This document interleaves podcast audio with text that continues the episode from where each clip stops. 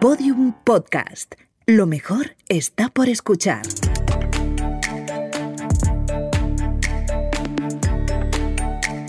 Historias de vida. Un podcast del Observatorio Vodafone de la empresa. Con Macarena Berlín.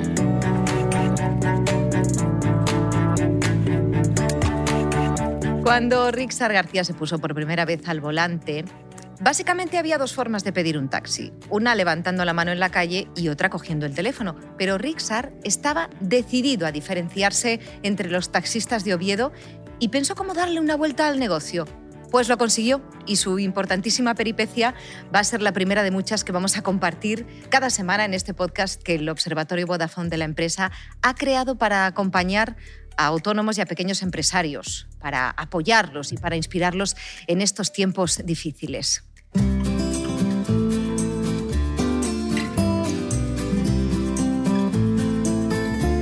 ¿Qué tal, Rixar? ¿Cómo estás? Bien, muy bien. ¿Cómo van los ánimos y cómo va el negocio? Que casi siempre suele ir unido, no es por nada. Sí, bueno, eh, las cosas van dentro de las circunstancias de la pandemia regular, pero yo personalmente estoy contento de, de tener un, todavía una clientela habitual de trabajo y bueno, Ujú. digamos que bien. Es verdad, los tiempos piden otra velocidad, ¿no? Pero no siempre conseguimos adaptarnos. El corona ha hecho muchísimo daño al, al sector, pero creo que a ti el punto álgido de la pandemia te pilló en Biarritz, ¿no? Y, y- y trabajaste muchísimo. Sí, este año empecé muy bien con un tour en privado con un cliente de Miami y el 7 de marzo estaba volviendo a casa desde Biarritz con, con este señor, con este cliente. Así que el año iba muy bien hasta el 7 de marzo.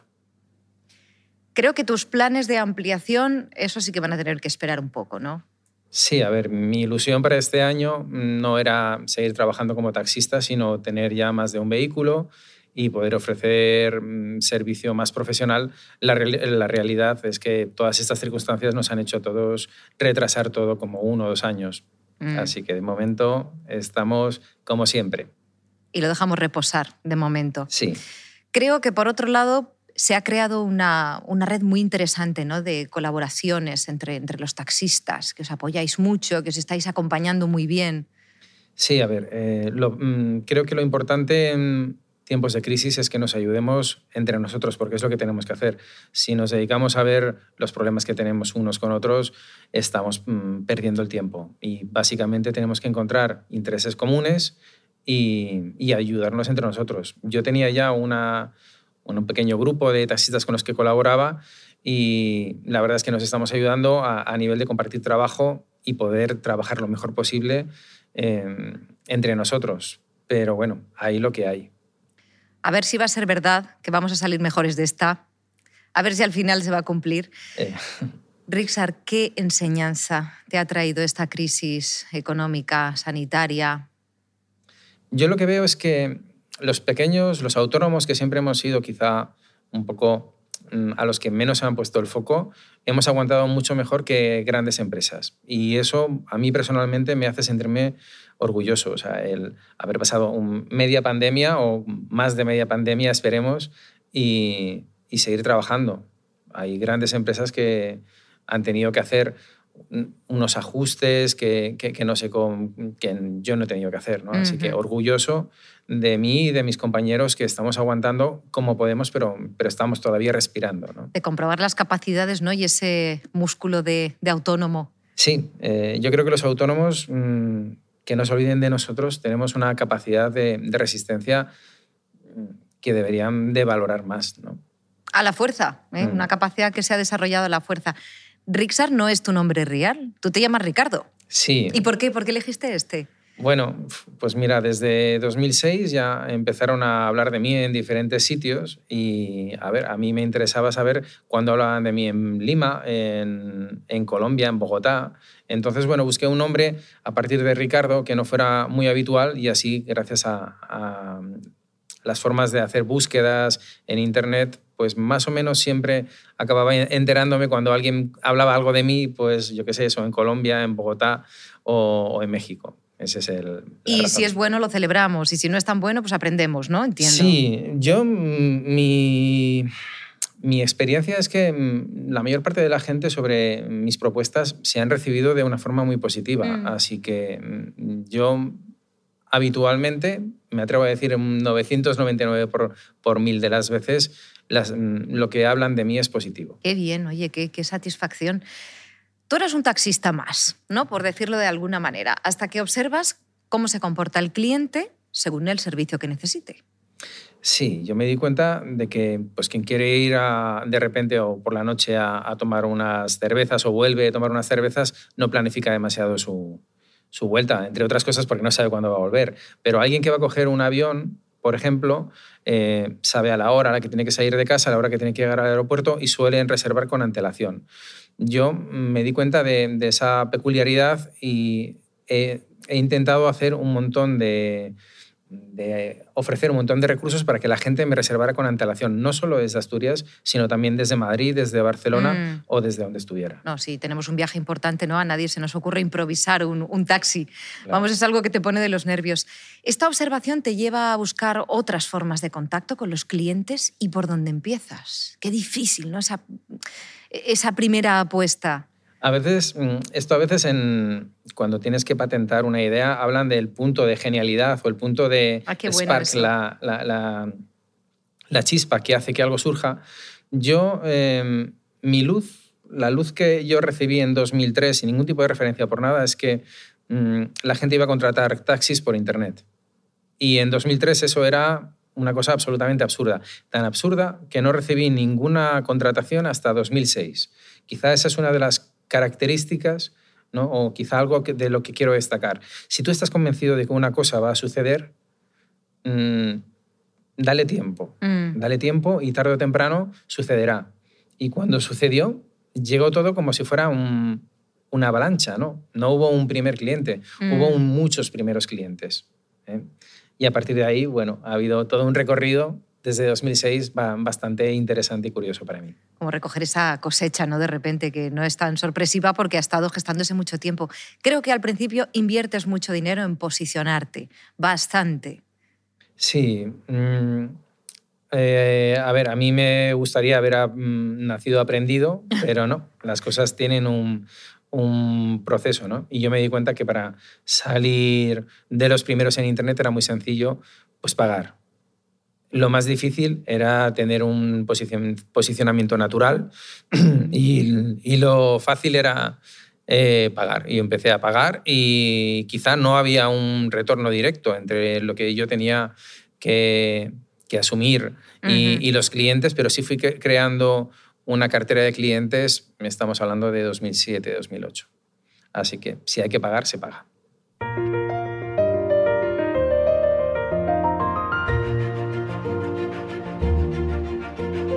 Estoy de acuerdo contigo en eso de que te gustaría venir aprendido, ¿no? Eh, Cuando decidimos emprender o cuando tenemos un sueño, pensamos, ay, si supiera más, me lanzaba. En este podcast hemos decidido elegir a las voces más autorizadas del país en cuanto a emprendimiento, en cuanto a motivación. Rixar, tú eres un, un caso clarísimo del emprendedor que se adapta a las costumbres del cliente, ¿no? antes incluso de que este cliente pues, use la tecnología de manera habitual. El éxito de Rixar parte de la determinación, un tema que domina mucho, una de estas voces autorizadas, una de las personalidades que nos va a acompañar a lo largo de estos podcasts, es Pilar Jerico, es economista, consultora y escritora, y nos va a asesorar con sus explicaciones. ¿Sabes una de las claves del éxito de Steve Jobs? Que de nada construyó una empresa como es Apple. Su determinación. ¿Y sabes una de las buenas noticias? Que todos tenemos determinación, que tienes determinación, que nacimos con determinación. Lo que pasa es que la determinación hay que despertarla. ¿Y cómo despertamos la determinación? ¿Cómo yo soy capaz de decir, mira, estoy, a lo mejor no me encuentro bien, estoy mal, mi negocio está fatal, pero en ese momento dices, despierto la determinación y tomo decisiones y arranco un nuevo proyecto y comienzo de nuevo y tomo decisiones que a veces nos cuestan. Esa es la determinación. Pues bien, para despertar la determinación necesitamos dos elementos fundamentales. Uno es el deseo, qué yo quiero hacer. Y segundo, la convicción, cómo lograrlo. El deseo es hacia dónde me quiero orientar, qué quiero conseguir. El deseo está muy relacionado en el mundo de la empresa, de los pequeños empresarios, los autónomos, los profesionales, está relacionado con la intuición y con los datos. Datos, cómo puedo tener más facturación, pero la intuición también es qué es lo que me está pidiendo el cuerpo. ¿Y yo por qué digo el cuerpo? Porque mirad, seguro que has tenido la experiencia de conocer a alguien y que te da un pinchazo el estómago. Y esto, cuando te da un pinchazo en el estómago, en el fondo te están hablando tus neuronas, porque el sistema entérico, aquel que recubre el sistema digestivo, está lleno de neuronas, neuronas conectadas con nuestro cerebro.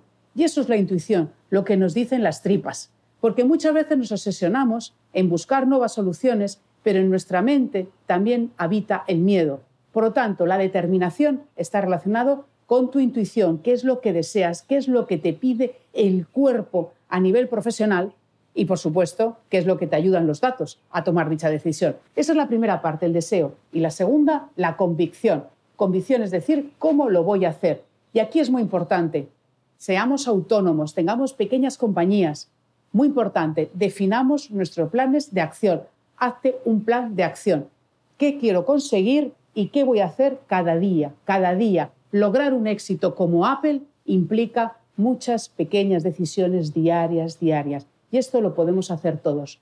Podemos sentirnos en crisis como la actual, solos, pero si queremos levantar la cabeza y seguir adelante con optimismo, con ilusión y viendo las posibilidades, hay que despertar la determinación. Despierta tu determinación sabiendo qué es lo que quieres y cómo vas a ponerte a lograrlo. Cuando estás emprendiendo, cuando te embarcas en esta aventura, eh, desde luego hace falta escuchar palabras como las de Pilar. Muchísimas gracias. Bueno, además de Pilar, nos va a acompañar en sucesivos programas Marta Romo, Alex Rovira o Mario Alonso Puig, que son pues voces autorizadas, consultores, doctores, conferenciantes y también pequeños empresarios como tú.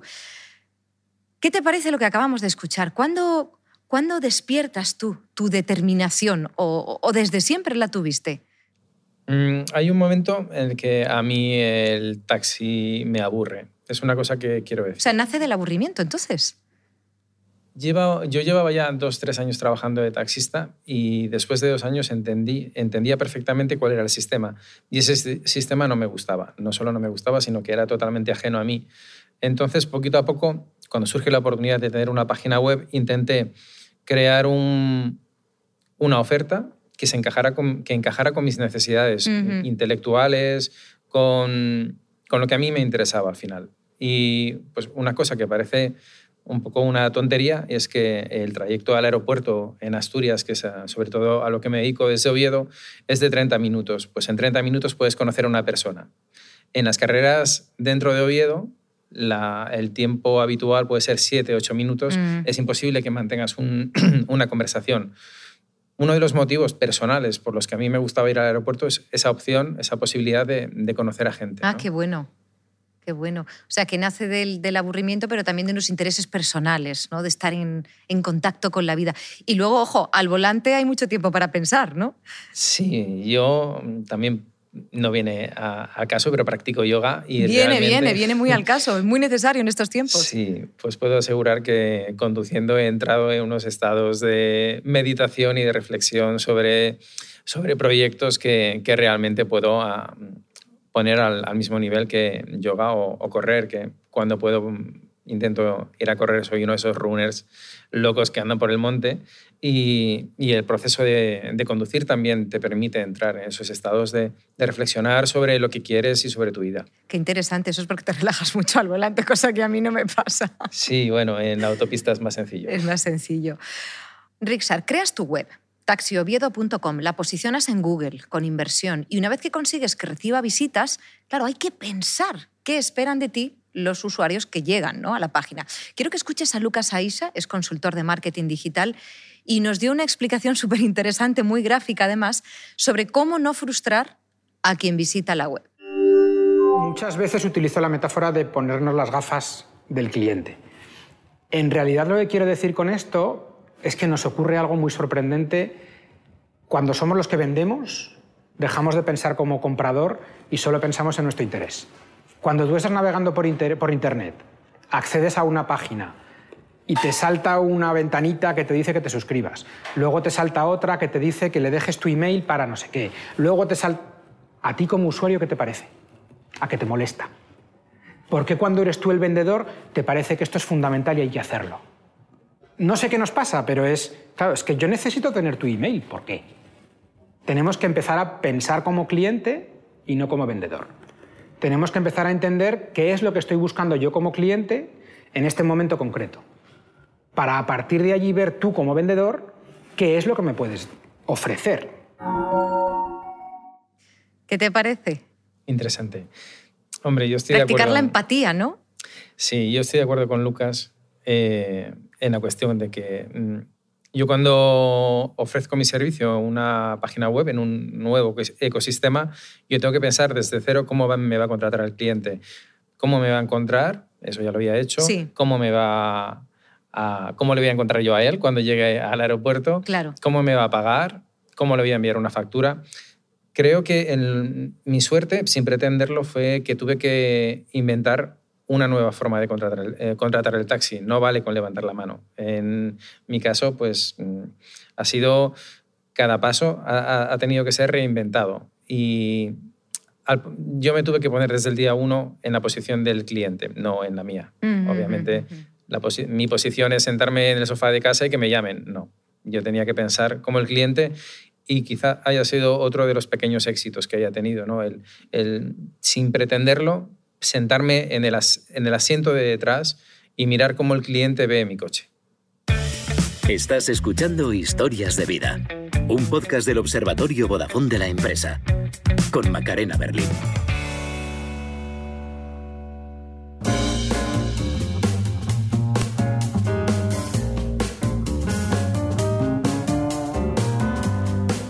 Estamos hablando con Rixar, que es un taxista atípico, digo atípico sobre todo por lo del yoga, ¿eh? no te creas que es por lo de la tecnología. No, ya, fuera de bromas. ¿De cuántas maneras puedo yo pedir un taxi? Porque en todas interviene la tecnología. Mm, Sí, por ejemplo, pues a través de las diversas plataformas tecnológicas Sí. como Facebook, Twitter, me lo puedes eh, contratar a través de un mensaje, un mensaje corto, eh, por correo electrónico a, a alguna de mis páginas web, eh, diversas plataformas de recomendación como My Business, directamente puedes mandar un, un mensaje. Bueno, Tan corto o WhatsApp. tan largo como yo necesite, ¿no? Si de repente Sí. tengo que hacer alguna petición especial, pues igual... Sí, sin, sin límites, porque al final lo que hablábamos antes de mi grupo de colaboradores, yo no siempre estoy disponible. Y sí tengo un, un objetivo desde que empecé a trabajar y es mm, evitar decirle que no a un cliente. Mm, Si un cliente necesita algo muy, muy especial, digo, bueno, pues mi trabajo es eh, resolverlo. Ver, pues que si quiere un taxi morado, digo, pues a ver si lo encuentro de ese color. Y ¿eh? si no, lo pintamos. Y si no, lo pintamos. ¿Para qué voy a permitir que lo haga, que lo haga otro? Lo hago yo. Eh, claro, preguntarte qué le debes a la tecnología, mejor mm, cómo ha ayudado la tecnología a tu negocio, ¿no? Sí, yo tenía una idea de lo que quería hacer con mi vida y la tecnología me, me ha permitido llegar a- hasta ahí. A veces me preguntan cuál es tu trabajo y yo respondo que a mí me pagan por viajar.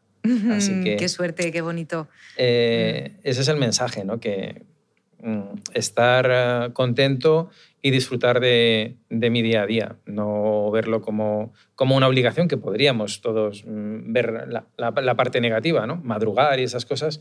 Yo prefiero ver lo positivo. Mm, Me pagan por viajar. eh, bueno, creo que fuiste de los primeros que puso wifi en el taxi con impresora, ¿no? Para poder imprimir la tarjeta de embarque. Sí, de repente surge la necesidad por parte de clientes, cuando había una aerolínea que cobraba 25 euros por hacerte una fotocopia, y, dije, ¿existen las impresoras mm, autónomas? Y resulta que sí, estaban. Y bueno, ¿y ahora cómo enchufo yo esta impresora? Y había sistemas de, de MIFI de, de Internet. Eh, y un teléfono para hacerlo, pues también. Y si no, un ordenador, pues a ver qué ordenador me compro. La verdad es que mm, la tecnología está muy, muy relacionada con lo que ofrezco. Y estás dando una de las claves, porque hay que hacerse muchas preguntas ¿no? para obtener mm, respuestas y tener un, un buen producto. Creo que recurres a las redes sociales también cuando tienes una, una pregunta, ¿no? que consultas bastante. Hay un, un gente muy, muy preparada y uno de ellos en Estados Unidos comentaba que si tienes una comunidad de unos 10.000 seguidores, que es más o menos en, donde estoy yo, puedes conseguir una respuesta a cualquier locura que se te ocurra. Eh, ¿Cómo es la afición del núcleo? Pues seguro que en un grupo de 10.000 personas va a haber dos físicos, no vale con uno, dos físicos y uno te va a decir una cosa y el otro tiene que ratificarlo, si no, no te creas nada tampoco. Entiendo. Bueno, es muy periodístico eso, ¿eh? Las fuentes. Sí, las fuentes. ¿Cuál es la sorpresa más agradable que te has llevado por parte de los usuarios o, de los compañeros? ¿Qué satisfacción te ha dado? Eh, a nivel de clientes, muchísimas. Desde que recomiendes un restaurante y al día siguiente, porque tienes que llevar otra vez, te dejen pagada una cena con tu mujer. ¿Ah, sí? Hasta... ¿Han tenido ese detalle con vosotros? Nos gustó mucho el restaurante que nos recomendaste, queremos que vayas con tu mujer. Ay, qué Mañana, toma. Y desde eso hasta que compañeros taxistas me pidan un autógrafo, hasta que años después, clientes con los que he hecho viajes de varios días, se pongan en contacto conmigo y me feliciten las navidades año tras año tras año mm. diciendo, Ricardo, no nos olvidamos de la experiencia de estar contigo y yo obviamente no, no, me olvido de ellos tampoco. La experiencia, una palabra clave sin duda. Vale, algo menos bonito. ¿Has cometido algún error que tú creas que bueno, podías haber evitado, que quieras compartir para evitar que otros lo cometan? Sí, yo creo que mm, tenemos un problema en España y es que a veces somos un poquito... Mm, nosotros mismos nos frenamos. Y, realmente, si miro para atrás, lo único que, que no tenía que haber hecho es creer tampoco en mí. Si yo en 2013 digo que Bitcoin es algo que, que es interesante, yo me estuve casi, casi un mes estudiando lo que era Bitcoin en 2013. Digo, ¿por qué no creí un poco más y puse ahí mil eurillos en, en, Bitcoin? Porque probablemente si lo hubiera hecho ahora no estaría trabajando en el taxi. Entonces, muchas veces mm, no te fías de, de, tu intuición y, hombre, mil euros tampoco era tanto. Así que tenemos que creer más en nosotros mismos, en nuestra idea. Lo que decía Pilar Jerico, si notas algo en el estómago de que tiene que ser así, eh, créetelo, tienes que creértelo.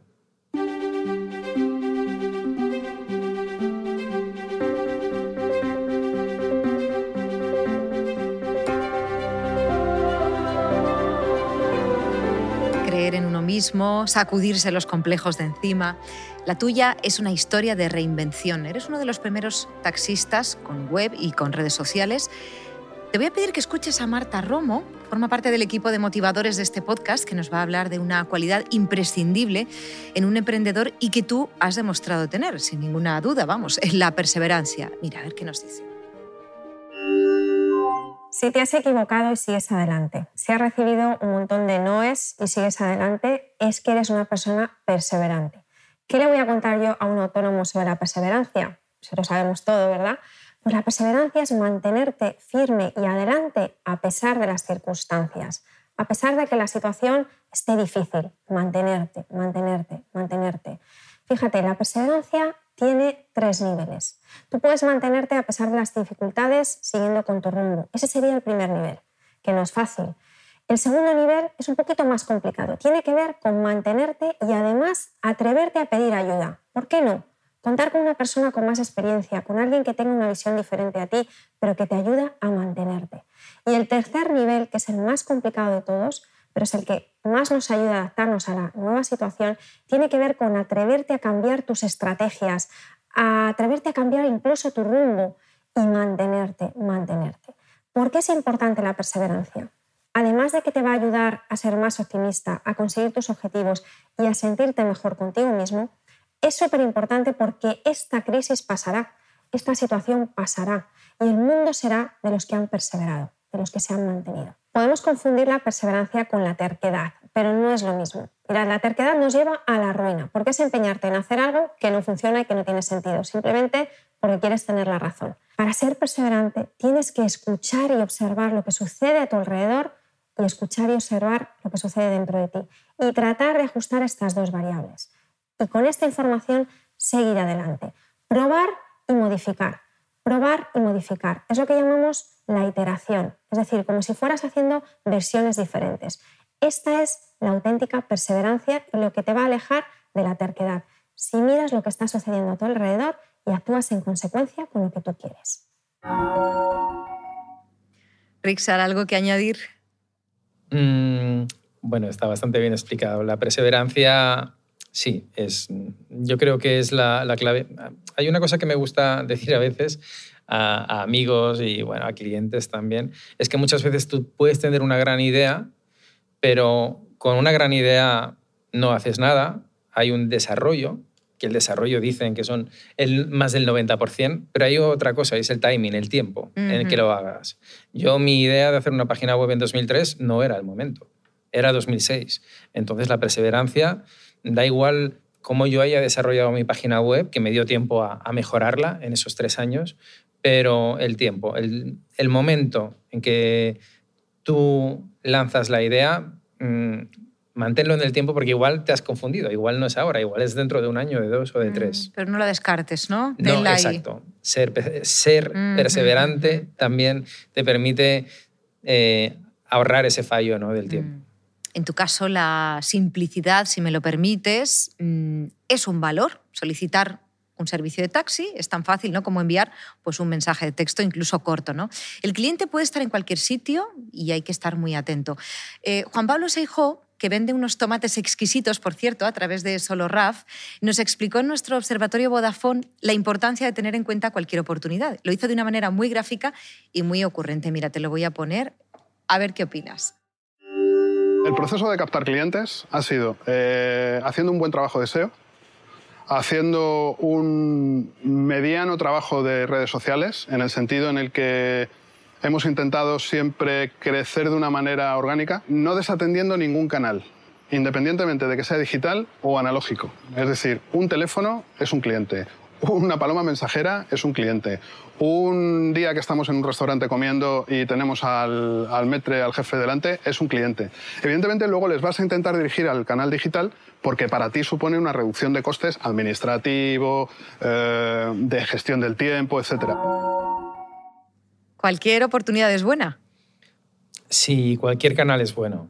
Yo he llegado a los canales eh, digitales a, ofrecer mis propuestas en Internet, pero antes también lo había hecho en lo analógico, en el papel. O sea, yo antes de hacer una página web y volverme loco, me hice mis fotocopias con mis servicios, lo entregué a, diversas empresas, fui caminando de, local a local ofreciendo mis, mis propuestas. Y eso fue una, una lección, ¿no? El vender tu producto a 10, 15, 20 personas durante varias tardes hasta ahí fue como poquito a poco perfilas y hablando, contando a los demás lo que ofreces, también aprendes tú mismo, sabes qué, quién soy yo, qué estoy haciendo, ¿no? Porque a veces no es tan fácil, explicándolo es más fácil entender lo que, lo que quieres ofrecer.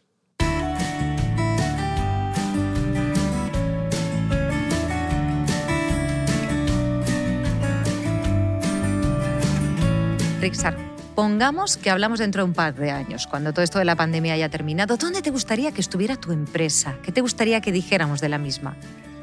A mí me gustaría que lo que es mi empresa estuviera en Asturias, en el norte de España. Y, yo, pues tenemos un, un viaje, unos clientes planificado. Me gustaría estar en Helsinki probablemente, wow. haciendo, terminando un viaje que tenemos ahí súper apalabrado desde Asturias a Croacia y de Croacia a Helsinki.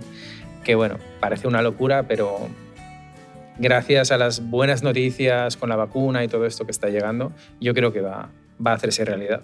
Pues que en el observatorio lo, lo veamos. ¿eh?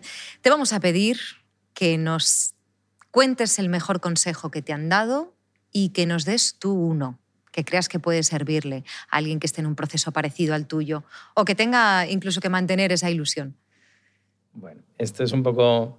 Es difícil, es difícil dar consejos, pero bueno, empieza por, por el que te dieron. No, el que me dieron fue que mm, si tú intentas innovar y la gente cuando explicas tu innovación te entiende, es que no estás innovando.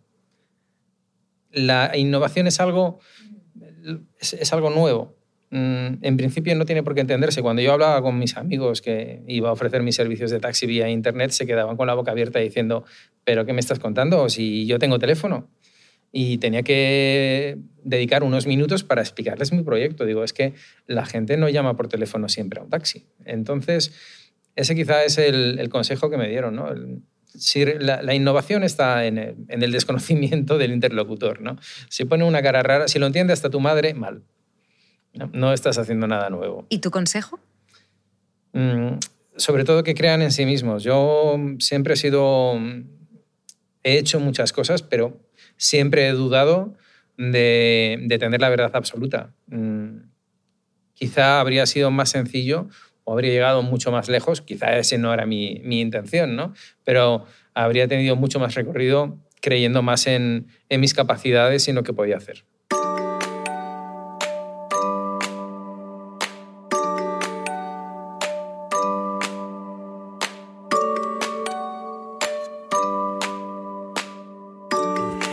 Si todo cambia, no tiene mucho sentido que tú no lo hagas. Esta frase, Rixar, podría resumir tu aventura, ¿no? Al frente de taxioviedo.com.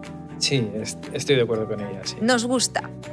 Rixar García, mucha suerte, que vaya muy bien el negocio, que te hagas ese viaje, mucha salud, namaste y hasta pronto. Gracias, namaste